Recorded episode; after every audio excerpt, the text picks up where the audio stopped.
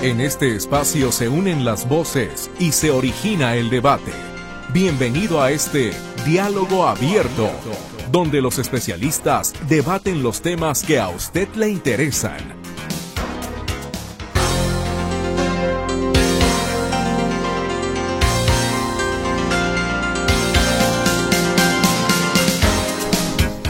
El día de hoy tendremos dos temas para usted que espero puedan ser de su interés aquí en Diálogo Abierto.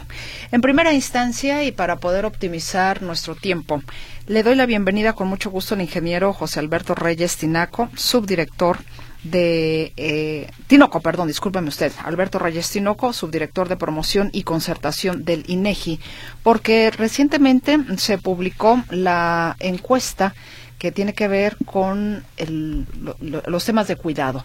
¿Cómo estamos en cuidados? ¿Cómo estamos en esta materia en la que se supone que en algún momento determinado, pues todos como familia vamos a participar o participamos porque queramos, porque no, en fin, qué es lo que sucede. Y para eh, precisamente platicar un poco en relación a esta encuesta nacional para el sistema de cuidados, es de que está hoy el ingeniero con nosotros y le saludo y le agradezco, por supuesto. ¿Cómo está? Bienvenido. Muy, pero muy buenos días. Gracias, Mercedes. Buenos días. Pues aquí estamos a la orden. Platícanos un poco qué es lo que tenemos que entender como sistema de cuidados y que ahora el INEGI, bueno, presenta esta encuesta nacional. Bien, primero déjame comentarte que esta encuesta es la primera que se hace de este tipo en ah. México. Eh, anteriormente se había tocado el tema de cuidados en la encuesta de uso del tiempo, eh, pero bueno, de una manera no tan profunda, de una manera un poco más superficial. Ahora, eh, en esta encuesta, que de hecho son pocos los países en el mundo que hacen estudios de este tipo, estamos identificando tres, tres grandes segmentos de, población que, es susceptible de ser cuidada. Estamos hablando de los niños de 0 a 5 años, eh, las niñas, niños y adolescentes de 6 a 17 y los adultos de 60 años y más. Son, son los, mm, digamos, los tres grandes grupos que son susceptibles de ser cuidados. Y tomando en cuenta esos grupos, eh, identificamos que en México el 77.8% de los hogares tiene alguna persona susceptible de ser cuidada. Estamos hablando de, de, la inmensa mayoría de los hogares. En es un porcentaje muy alto. Sí, así es. Y en, y en el caso de las personas, hablando ya de la población, el 45%, 45.2% de las personas es susceptible de ser cuidada. Estamos hablando de prácticamente la mitad de la población en México. Susceptible de ser cuidada no necesariamente por la edad, ingeniero, puede ser por enfermedad, porque por accidente. O porque pertenezca a alguno de estos tres grupos que Ah, ok, ya. Ahora, eh, eh, también identificamos dentro de estos grupos a las personas con discapacidad, independientemente de la edad, eh, y que pueden tener una, una dependencia de, recibir este cuidados. En el caso de las personas con, con discapacidad, eh, sí reciben cuidados este, el, 30, el, perdón, el 3.5 millones de personas con esta condición reciben cuidados de población de 15 años y más y no reciben cuidados el 2.2%. Estamos hablando de que eh, en, eh, hay dos, perdón, 2.2 millones de personas que no reciben cuidados en, con esta condición de discapacidad o dependencia. ¿Se identifica en la encuesta por qué no reciben esta, este sector o estos 2.2 millones estas atenciones, estos cuidados? Mm, no, no se identifican las, las causas. Eh, sin embargo, este sí hay, mm, digamos, este necesidades identificadas de, estas personas. Por ejemplo, eh, las personas que cuidan a personas con discapacidad eh, identifican en un gran porcentaje que hace falta llevarlas a actividades de estimulación física o mental, que hace falta apoyo de enfermería o, de alguna persona que la cuide y, o más apoyo de los integrantes del hogar. Digo, estas son las tres principales necesidades que se identifican en estas, en estas personas. En el caso de la población, por ejemplo, de 0 a 5 años, son los más cuidados, eh, en el 86.3% de los casos la cuidadora es la mamá.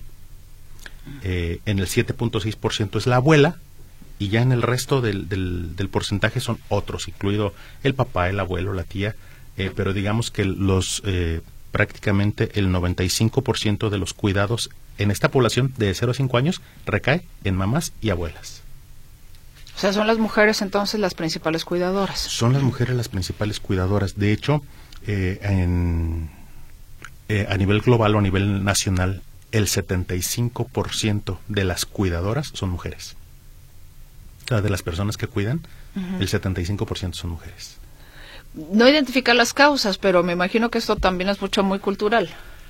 Tiene que ver, tiene que ver este, la, la cuestión cultural, este, pero sí identificamos que es una actividad, la actividad de cuidados, que recae eh, en, en, la mujer eh, fuertemente, ¿no? Tres de cada cuatro cuidadores este, son, son mujeres. Ahora, en el caso de, los, de las personas este, de, de 60 años y más, en el caso de los adultos mayores, eh, de las que tienen discapacidad eh, en este grupo, el 34.8% no recibe cuidados. Estamos hablando de uno de cada tres no recibe cuidados. El 65.2% sí recibe cuidados de, personas de 60 años y más que, tienen discapacidad. En el caso de personas adultas mayores sin discapacidad, no reciben cuidados el 77.6%.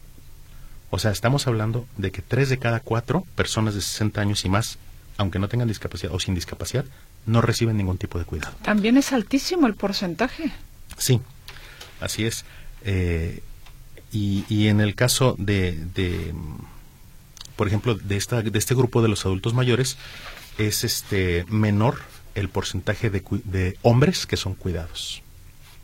Eh, eh, aunque es muy bajo en general, es muy bajo el porcentaje de, de adultos de 60 años y más que son cuidados, si lo separamos por sexo, es menor la proporción de cuidados en la población masculina.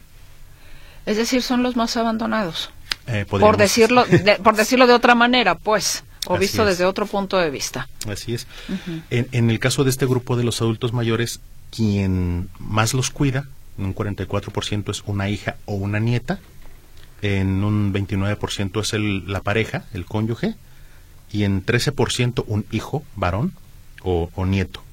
Entonces volvemos a lo mismo, el gran porcentaje de, de, de cuidadores son mujeres nuevamente uh -huh. para los diferentes grupos de edad. Uh -huh. Ahora, eh, en, en, el caso de, por ejemplo, hay de hogares unipersonales, o sea, hay personas de 60 años y más que viven solas. Ajá. Eh, y eh, en estas personas se les preguntó qué tipo de cuidado requieren o qué, o qué, qué necesitarían para, para, para, estar cuidados. En el caso eh, del, tanto de hombres como de mujeres, en el 51%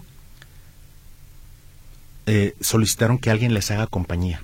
O sea, la principal demanda de cuidado que quieren las personas que viven solas, estamos hablando de hogares unipersonales, o sea, hogares donde viven uh -huh. personas solas de 60 años y más, en la mitad de los casos es que alguien les haga compañía. En, eh, en un 48%, que alguien le acompañe al médico o le dé sus medicamentos. Eh, en un 31% que le ayuden en los traslados para hacer compras o trámites. En un 30% alguien que le ayude a trabajo doméstico. En un 24% que alguien le ayude a cubrir sus necesidades de alimentación. Y en un 10% que alguien le ayude a su arreglo eh, personal.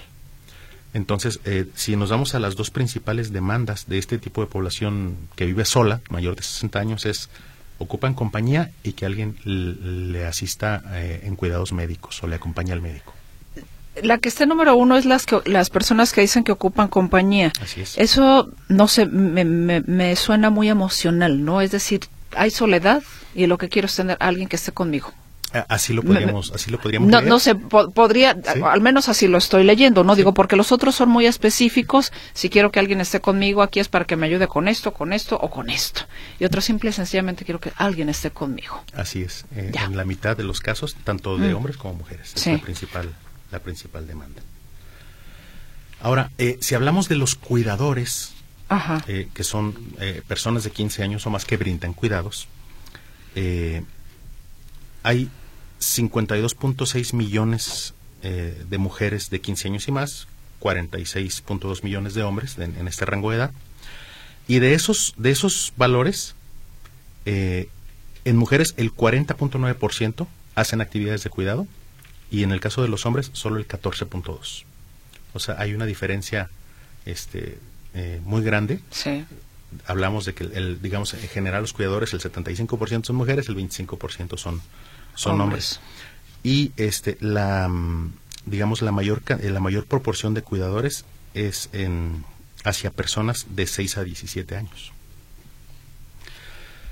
Eh, en el caso pues de, estos de los mm, de los cuidadores el tiempo promedio que dedican para cuidar a una persona en el caso de las mujeres son 37.9 eh, horas a la semana y en el caso de los hombres 25.6 esto nos habla de que también hay diferencia. Es más el tiempo que dedica la semana una mujer a, actividades de cuidados que, los hombres. Y esto también tiene pues tiene repercusiones. Eh, en, por ejemplo, en el caso de las, mm, de las mujeres, eh, no les permite, por ejemplo, un mayor desarrollo profesional o no les permite dedicarse a otras actividades o tener actividades de recreo, de descanso, este, por, eh, por estar al pendiente de la persona que están cuidando. Exactamente. Así es. En, en las encuestas sabemos, por ejemplo, si esas mujeres son amas de casa, quizás profesionistas un porcentaje o solteras. Eh, la encuesta midió también cuál es el, estado, digamos, civil de, las cuidadoras. Sí, en el caso de, de, las mujeres están casadas el 74%, más o menos la misma proporción que los hombres cuidadores, separadas o viudas el 16%, 11% para los hombres, y solteras el 9%, ahí sí es mayor el porcentaje en los hombres, es el 15%. Eh, pero que trabajan, digamos que es población económicamente activa, en el caso de las mujeres es el 51% de las cuidadoras, es población económicamente activa, y en el caso de los hombres el 82.7%. Aquí vemos otra vez la diferencia, es mayor la proporción de hombres que trabaja y, es menor la proporción de, de mujeres. El promedio de horas que trabaja una mujer que se dedica a los cuidados es de 30 horas a la semana y en el caso de un hombre es de 40.5 horas a la semana. Entonces también es, es menos el tiempo que pueden dedicar a actividades productivas. Por ser cuidadoras. Por ser cuidadoras, así es. Ya. Eh, ahora, eh, las afectaciones que, señalan estas cuidadoras eh, van desde que, por ejemplo, se sienten cansadas. Un 39% de las mujeres que, que se dedican a cuidados señala que se siente cansada en el caso de los hombres un 15%, es, es una diferencia este mayor del doble. perdón que lo interrumpa. Eh, cansados, cansadas eh, emocionalmente, físicamente, ¿cómo se mide? Físicamente. Físicamente, se, sienten cansadas físicamente.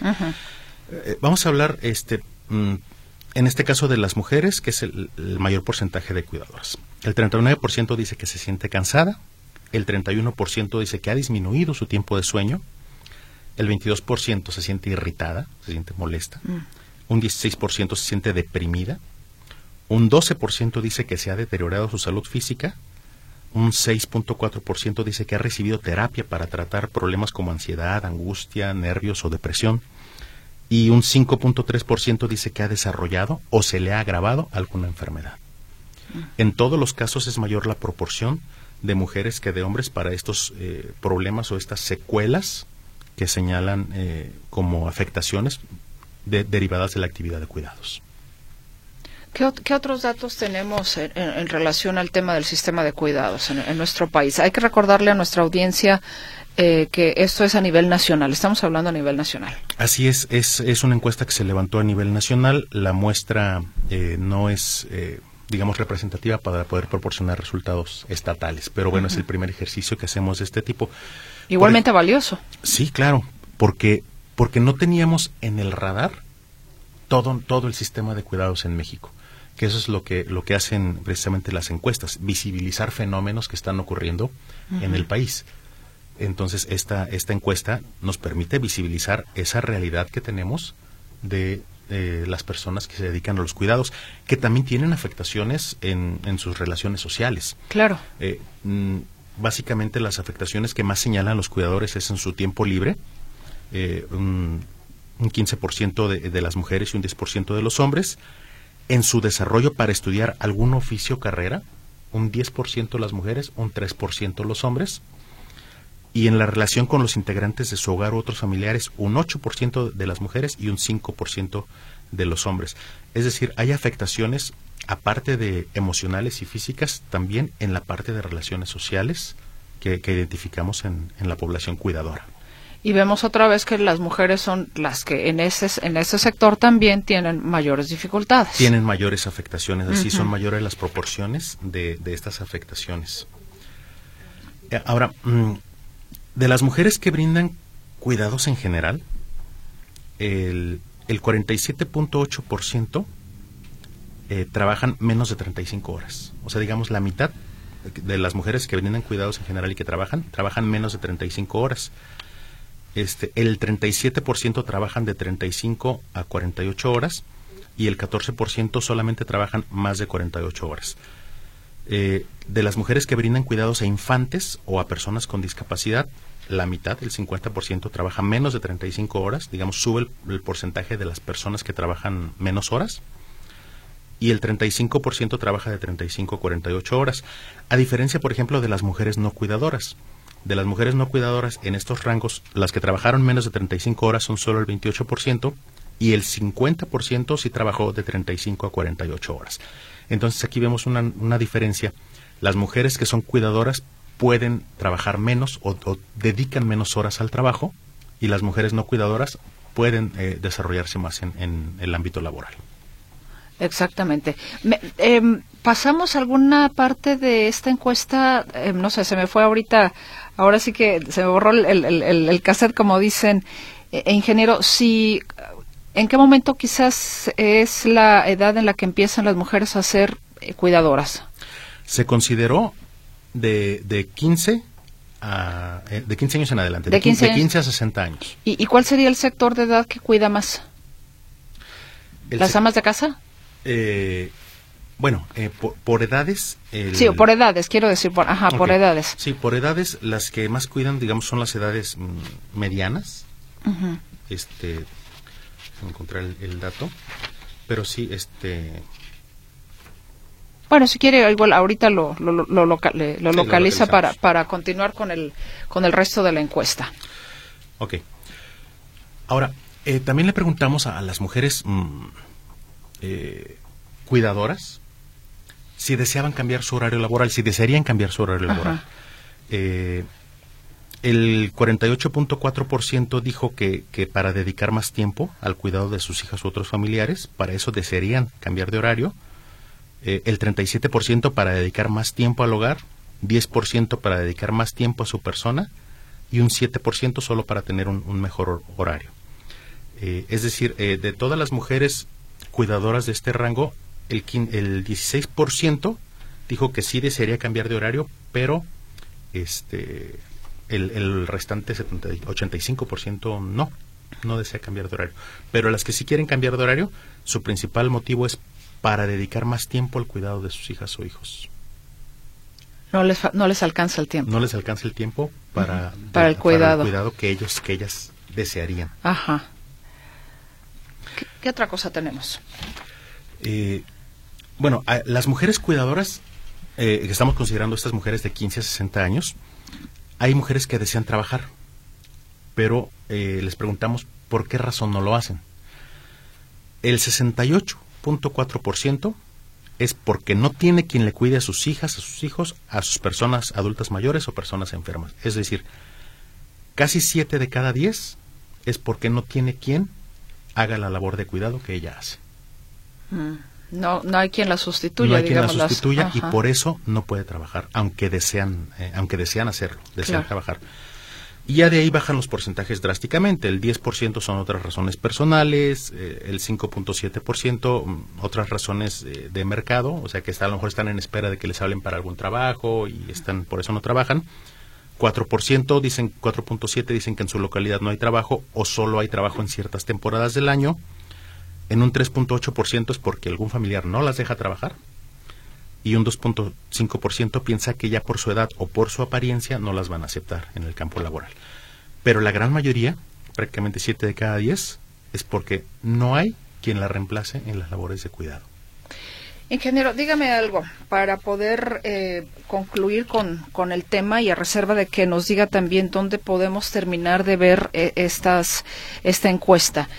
Esta encuesta, ¿cuál es el objetivo que tiene y específicamente a quién le estaría sirviendo más estos resultados que de alguna manera no desconocemos porque hay eh, organismos em, en el ámbito privado que precisamente han hecho el análisis o desde la academia también justamente sobre el tema de los cuidados y donde efectivamente las mujeres siempre son las que más les toca, por así decirlo de manera muy coloquial, fletarse el tema de los cuidados. Pero en el caso del INEGI, al quedar ya ahí registrado, ¿a quién le puede servir? ¿Cuál fue la finalidad, como bien nos decía usted? Porque esto no se estaba midiendo.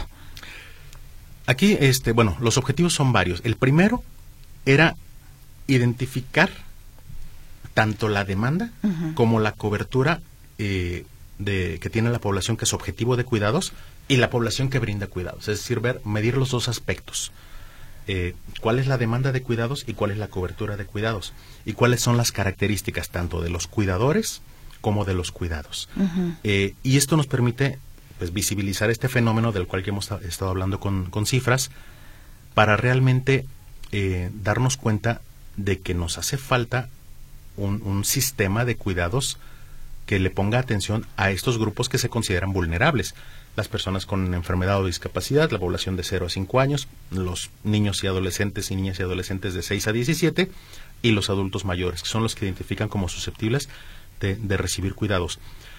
Eh, no teníamos entonces una, una, medición nacional, una medición global que nos permitiera dimensionar eh, este, este fenómeno y además la parte económica del, de los cuidadores, en este caso mayor, mayoritariamente, decíamos tres de cada cuatro mujeres, eh, que no se pueden incorporar al mercado laboral, las que están en el mercado laboral que no pueden dedicar más horas y por lo tanto no pueden tener un mejor ingreso.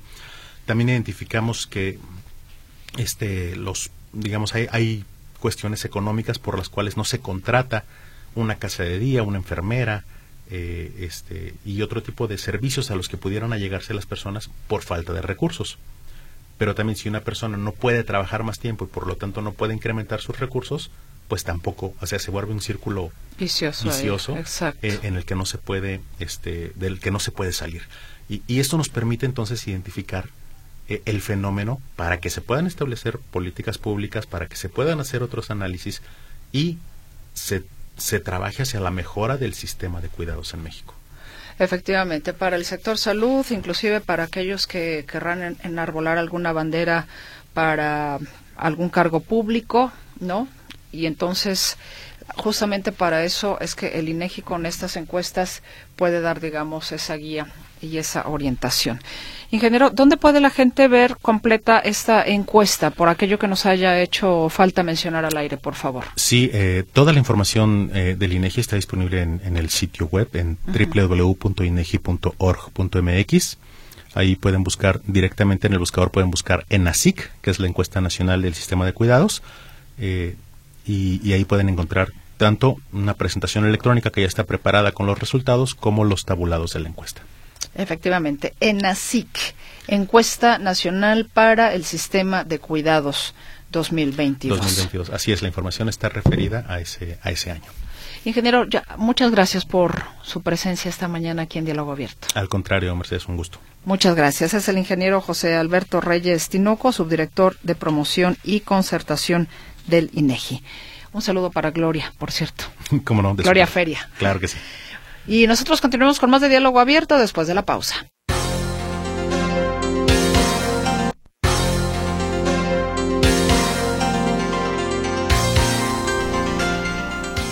Esta semana la Universidad de Guadalajara presentó orientaciones en torno a los libros de texto gratuitos para escuelas primarias. Fueron más de 40 investigadores de esta casa de estudios los que trabajaron en la elaboración de ocho materiales que pueden servir a los profesores y padres y madres de familia. Y precisamente esta mañana tengo aquí ya en cabina a la doctora Patricia Rosas Chávez, directora del Instituto Transdisciplinar de Literacidad del Centro Universitario de Arte, Arquitectura y Diseño de la Universidad de Guadalajara, para platicar sobre este tema. La saludo en primera instancia, doctora, bienvenida, ¿cómo está? ¿Qué tal? Muy buenos días, muchas gracias por la invitación, Mercedes. Y también saludo y le agradezco a su presencia a Juan Manuel Morando, egresado de la Maestría en Estudios en Literacidad y profesor de educación básica. Bienvenido. Hola, muchas gracias por la invitación. Buenos días, Mercedes. Al contrario, muchas gracias a usted, maestro. Y bueno, doctora, ¿qué es esto de literacidad? que nos, que nos llama la atención, porque ayer precisamente con mi compañera reportera Claudia Manuela Pérez decíamos, ¿qué es literacidad? No lo habíamos escuchado. Sí, mira, se trata, eh, a ver, para decirlo en, en, corto, porque estamos acostumbrados a la idea de, estamos acostumbrados a la idea de alfabetización, ¿verdad? Y esta idea de, de enseñar a leer y escribir ya ha evolucionado mucho porque en realidad cuando leemos y escribimos lo que está en juego es nuestro pensamiento que lo utilizamos para comunicar. Entonces la idea de literacidad se ha ido reconstruyendo, evolucionando a lo largo de los años y hay estudios y demás, de manera que em, una parte importante de esta evolución se marca eh, con, con los estudios socioculturales que empiezan a analizar que el texto es contexto, es decir, que lo que leemos y, lo que entendemos de eso que leemos está definido en gran medida por el contexto. Entonces, si leemos o no leemos, tiene que ver con nuestro contexto. Si entendemos o no entendemos, también tiene que ver con ese contexto. Entonces, para decírtelo en una frase, la literacidad es esa capacidad nuestra que tenemos de absorber toda la información de nuestro medio, de interpretarla, de procesarla y de usarla para comunicar nuestro pensamiento y así interactuar socialmente. Literal. Podríamos decir algo así, literal de acuerdo a mi a mi perspectiva, a mi conocimiento, a mi literal no, porque literal es exactamente como dice la letra. Ok. ¿Verdad? Y entonces significa que eh, si yo te digo, eh, aquí dice orientaciones, literalmente se refiere a esto, pero eh, más, más allá de lo literal, son muchos significados que pueden ocurrir. Entonces, a lo mejor eh, tú puedes tener una interpretación de un mural que tiene un texto implícito, no es un texto visual. Y ahí también hay literacidad. Según leas ese mural, desde tu interpretación, son tus literacidades. A lo mejor tú vas a ver cosas relacionadas con tus experiencias previas, con eh, los libros que has leído, con lo que has viajado, si has viajado, con lo que tengas a la mano. Es, ese ejercicio entonces eh, como más, em, más de conjunto, ¿no? Entonces leemos todo prácticamente. La ciudad misma tiene un texto implícito. Por ejemplo, te, te has preguntado por qué en México los nombres de las calles principales, sea pueblo grande o ciudad grande o chica, como sea, son de héroes nacionales. Pues es una forma de honrarlos, de tenerlos en la memoria. ¿Por qué no son de científicos o de pintores o de plantas? O sea, son los menos. Porque porque e, es, es muy contextual. Hay otras ciudades del mundo que sí tienen estos nombres en sus calles, pero es de acuerdo a lo que cada contexto, lo que se va viviendo en cada contexto, y la importancia que se va dando a, cada cosa, etcétera, etcétera. Perfecto, pues gracias por la explicación y vayamos entonces ahora sí con el tema de lo que se presentaron en torno a los libros de texto gratuitos. ¿Por qué hacer libros de apoyo? No sé si a raíz precisamente de esta controversia, que si los errores de los libros de texto gratuitos, que si quieren doctrinar, en fin, ¿A partir de, dónde nace justamente el hecho de generar esta, eh, este apoyo a los libros de texto gratuitos? Ajá, bueno, eh, en realidad no, no son libros, son unos cuadernillos, o cuadernillos, decir, ¿verdad? Porque no, no, no están como, como un libro en, en, sí. Pero eh, surge porque aquí en, Jalisco el gobernador, el ingeniero Enrique Alfaro, instaló una mesa de colaboración con la Universidad de Guadalajara para eh, tomar la decisión si distribuía o no estos libros de texto. Y entonces el instituto hizo una investigación, eh, analizó estos libros de texto para ver eh, sus contenidos y, en, en, última instancia la viabilidad de que fueran entregados, ¿no?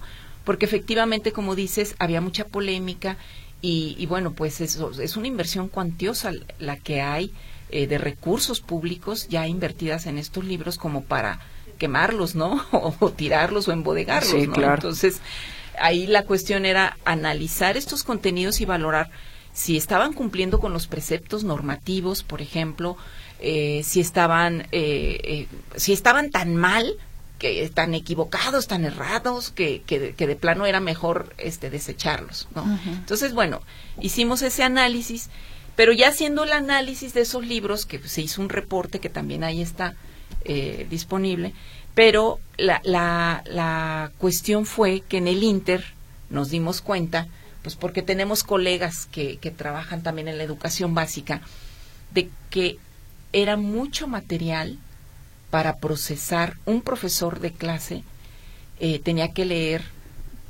seis libros que le llevan en promedio 90 horas a un lector avesado así leyendo de corrido y por lo menos otras cinco horas de leer los programas oficiales y luego ellos con el nuevo modelo tienen que cruzar esto, o sea, ver el contenido de los libros, el contenido de los programas para ello y el diagnóstico de sus escuelas para hacer un, eh, un programa de su clase, de su cotidianidad.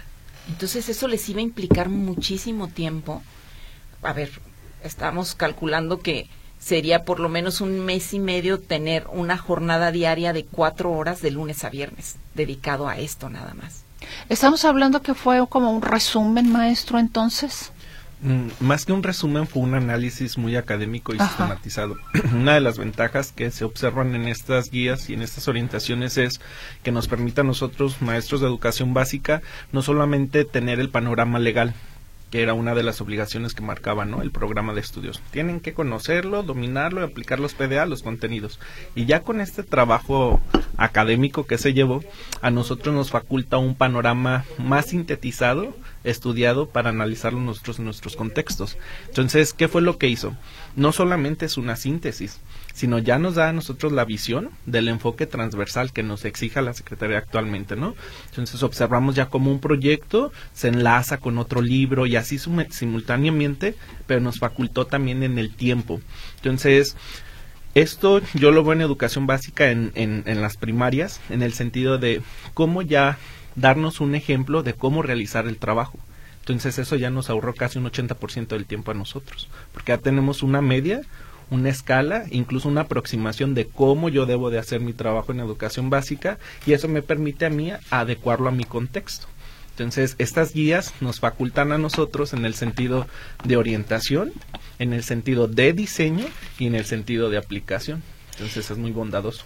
Póngame un ejemplo. Voy a poner un ejemplo. Un ejemplo, para que lo podamos entender todos más cuál ha sido ese trabajo que ha realizado en la Universidad de Guadalajara para un maestro que, digamos, le van a ayudar o le van a facilitar, entiendo, la vida, claro. por decirlo de alguna manera, para la impartición de sus clases con estos libros. Voy a partir de un ejemplo. Eh, son tres libros base que el docente de educación básica tiene que dominar. O sea, la palabra literal es dominarla. ¿Por qué? Porque ahora el escenario que marca la Secretaría de Educación Pública a nivel federal y estatal es tener el escenario áulico, el de, el de proyectos de escuela y el de comunitarios. En cierta manera, estábamos nosotros acostumbrados a trabajar por asignaturas. Entonces antes teníamos un libro de español, de matemáticas, de historia, etcétera. Ahora qué pasa con los proyectos que los engloban de forma integral y ponen por disciplinas. Voy a poner un ejemplo. El libro de proyectos de aula, La salud, mi gran derecho. En estas guías vienen orientaciones metodológicas que ya nos permiten observar, ah, ¿A quiénes van a involucrar como primer escenario? Pues aquí van a involucrar directamente a traer tareas en casa, espacios para desplazarse y apoyos a los docentes para la manipulación de materiales. Ya desde ahí me está facilitando a mí el proceso porque si mi contexto tiene estos elementos, este proyecto va a ser viable para mi contexto. Entonces ya me ahorró hacer análisis contextual de en qué características van a tener. Después ya me informan a mí directamente todas las actividades que vienen ahí vamos a observar, en este caso tienen ocho actividades conformadas para este proyecto. Eso a mí me va a ayudar en mi dosificación, porque lamentablemente o afortunadamente, dependiendo del enfoque que se le dé a este programa, no viene una dosificación como tal. Y estas situaciones nosotros en básica, en la reforma 2011-2017, pues veíamos un panorama secuenciado. Entonces decíamos, ah, todas estas actividades las voy a llevar en una semana. Ahora no, ahora tendríamos nosotros que analizar todo el programa para definir las actividades. Entonces aquí ya me facultan y me dicen, ah, mira, ocho actividades es para este proyecto, observa dentro de tu contexto en cuánto tiempo lo puedes desarrollar. Después algo muy bondadoso y muy acertado por parte de la universidad fue el diseño de los campos formativos, contenidos y PDA implicados que se pueden observar en la página 9. Ah, en esto, aquí se puede observar qué campo formativo están involucrando este proyecto de otros contextos o de otros libros escolares. Aquí, por ejemplo, parten del humano y lo comunitario y el de lenguajes. Y eso ya es otra actividad que a mí como docente me da visión de cómo involucrar los libros de texto. Para al final ya hacer el potencial vinculación, que es lo que deben de buscar los, las y los maestros de educación básica. ¿Cómo vamos a vincular un proyecto con eje transversal con los demás campos formativos y al mismo tiempo con los otros proyectos, ya sea el de aula, escolares o comunitarios. Entonces, esta guía pues ya nos permite a nosotros fortalecer el trabajo académico a partir de secuencias didácticas previamente diseñadas y vincularlas con los PDA. Pues está, está muy, eh, me parece muy claro, digo, ya viéndolo aquí, me parece una, una guía muy, muy sencilla, y, práctica. Sí. Exacto, porque imagínate, nosotros que leímos todos los libros, este equipo de 40 personas, claro. pues ya pudimos identificar rápidamente, ah, mira, este libro tiene relación con este otro libro, pero por la comunicación que teníamos. Claro, claro. Entonces ya pudimos decir de los, eh, por ejemplo, de los programas sintéticos, cuáles son los contenidos o cuáles son los procesos de desarrollo y aprendizaje que se involucran para poder eh, eso le tomaría muchísimo tiempo al profesor y tiene que hacerlo porque eh, con ello va a realizar su programación del día a día. Entonces, esa es la utilidad que tiene este material. De hecho, la información que nos dieron es de que ah, al momento de la entrega de los libros de texto a los maestros se les, se les estaría dando este, estos cuadernillos. No, no. Eh, estos, eh, estos son los que hizo la Universidad de Guadalajara. Ajá y eh, hemos estado eh, trabajando con la Secretaría de Educación Jalisco. Tuvimos una, bueno, llevamos tres reuniones de trabajo y el, miércoles pasado les presentamos justamente estos materiales y los están revisando, pues para ellos valorar la, la, la, pertinencia de hacerlos llegar. Tengo entendido que han trabajado desde luego con Recrea, que tienen ya este años haciendo ah entonces son otros cuadernillos los que ellos estarían entregando no los de la Universidad de Guadalajara. Ah. Tú tienes esa información eh, yo supongo que debe ser eso. Ajá. entonces digamos que ahorita está la gestión justamente para que sea considerado también esta esta guía tanto para los maestros como para los padres de familia. Ah sí las de padres de familia es otro material. Es otro material ajá. Ajá. Y, y con ellos lo que pensamos fue con, los padres de familia pensamos en que era importante pues responderles varias dudas, ¿verdad? Porque cuando hay cambios siempre hay incertidumbres y muchas veces los papás se preguntan, oye, este, pues están diciendo que vienen contenidos sexuales muy muy graves en los libros, ¿qué está pasando? O, cuestiones que dan temor y entonces lo que hicimos... Estas como fake news que salieron mucho de los textos, ¿no? O, noticias falsas. A ver, ¿qué sí que no hay? ¿Qué sí que no? Mira, este, ¿qué novedades tienen? Y se los explicamos aquí en, en, la, en la guía de papás. Eh, hay, hay nuevas, hay, hay una orientación muy clara a trabajar por una cultura de paz. Y eso me parece que es algo muy valioso que tienen estos libros, porque se empiezan a abordar temas de la, se trabaja ya más directamente con la inclusión, con la horizontalidad, hay que dialogar horizontalmente, es decir, cuentan los puntos de vista de, de, de, tus compañeros, pero situaciones de socioemocionalidad eh, que, la, que les ponen en, en, en el momento, ¿no? Por ejemplo, observa esta ilustración, un niño que se cayó y está llorando y todos están riendo de él. Observa la ilustración. Ahora dialoguen entre ustedes. ¿Qué le pasó esta, a este niño? ¿Qué piensan ustedes que están haciendo los demás? ¿Cómo te sentirías tú si tú fueras ese niño?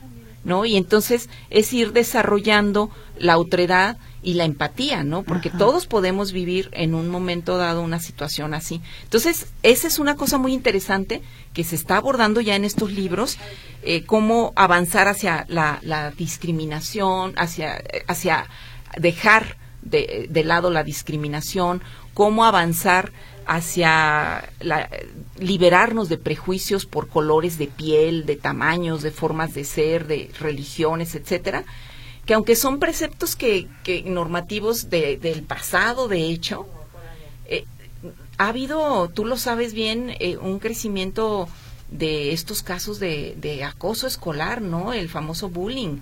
y, y, es muy, muy necesario que el salón, el currículum se dé el tiempo para abordar cómo ir construyendo una cultura de paz. Entonces, tienen eso, las ilustraciones también son más incluyentes y tienen representada esta mexicanidad nuestra de colores de pieles morenas, o sea, ya no es tanto el, el, modelo tradicional ario, ¿no? Del güerito, la ah, visita afiladita. Cierto.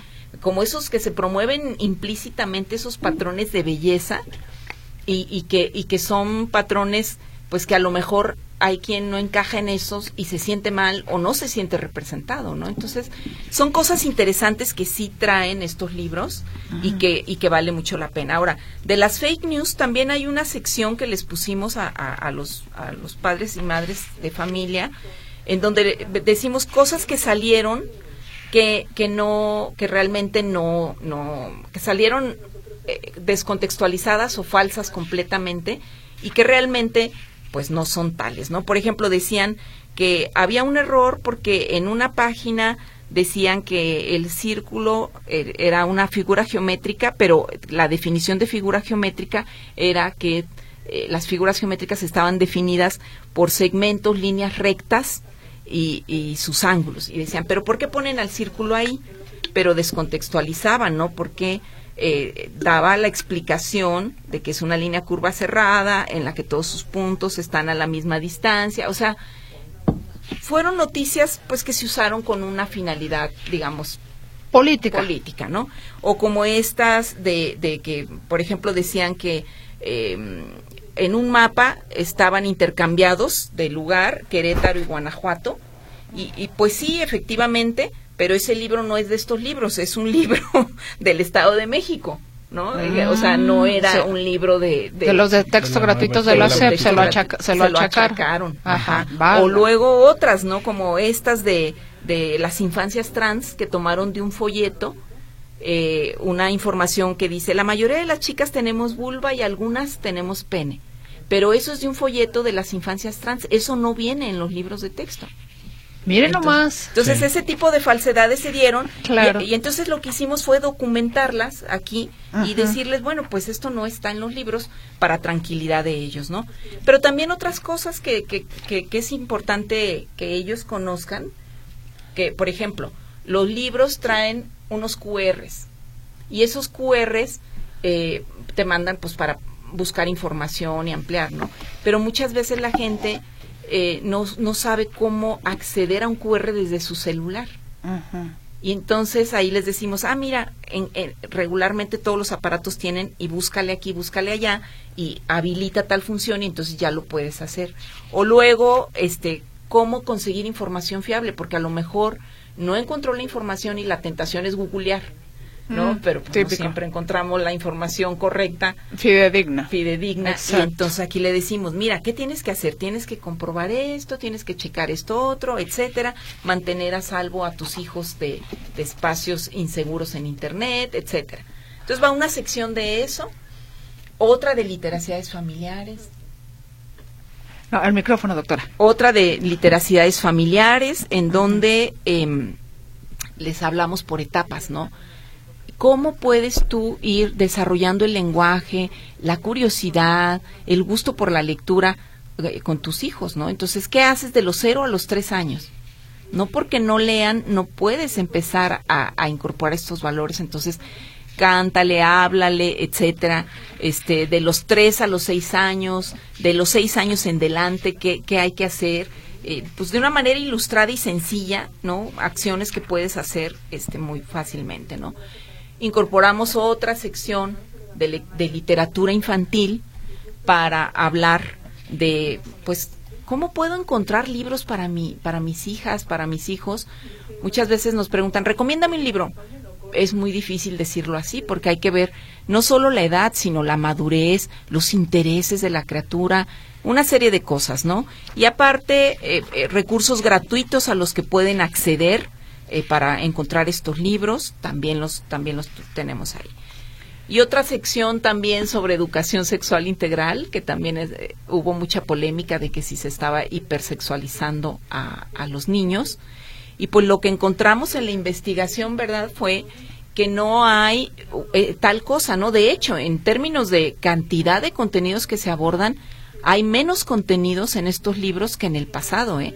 En el pasado, en los libros de la generación del 98, creo, estábamos hablando de eh, un 11.8% de contenidos respecto a 5.3% que se aborda ahora en estos libros. Ahora, independientemente de la gestión para que puedan tener esos cuadernillos los maestros, los papás también tienen que pasar, digamos, por esta gestión para adquirir uno de estos cuadernillos no, o no maestro.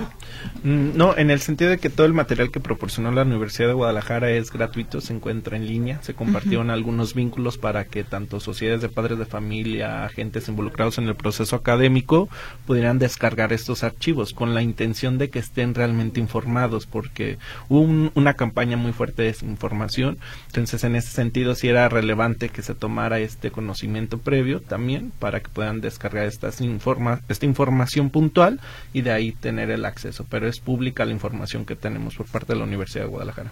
Entonces, por si alguien está interesado, porque sí, francamente creo que permeó de una manera, pues en la que todo el mundo quería... Pues satanizó los libros, ¿no? Me parece, sí, efectivamente, eso se, se hizo de repente muy, muy, muy político.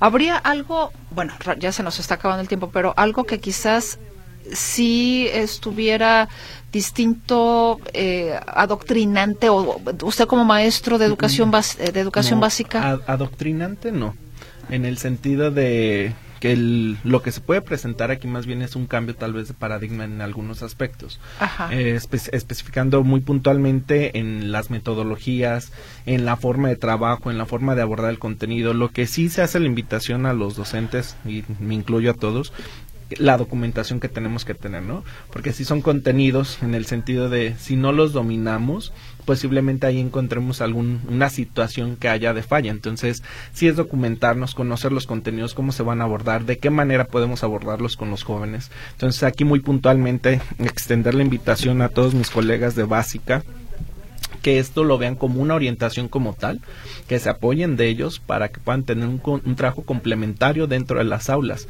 porque aquí ya nos dan cierta vinculación de ello. Yo les quiero agradecer infinitamente su presencia y que nos hayan explicado más al respecto de eh, pues estos cuadernillos que son de orientación para padres, para para maestros, creo que ya nos quedó más claro. Muchísimas gracias, eh, doctora Patricia Rosa Chávez, muy gentil por su presencia. Al contrario, muchas gracias por la invitación. Y también al maestro Juan Manuel Morando, egresado de la maestría en estudios en literacidad y profesor de educación básica. Agradecer la invitación y quede extensa la invitación también para que puedan revisar nuestros materiales que se diseñó en la Universidad de Guadalajara en el portal de Itrali. Gracias, hasta la próxima.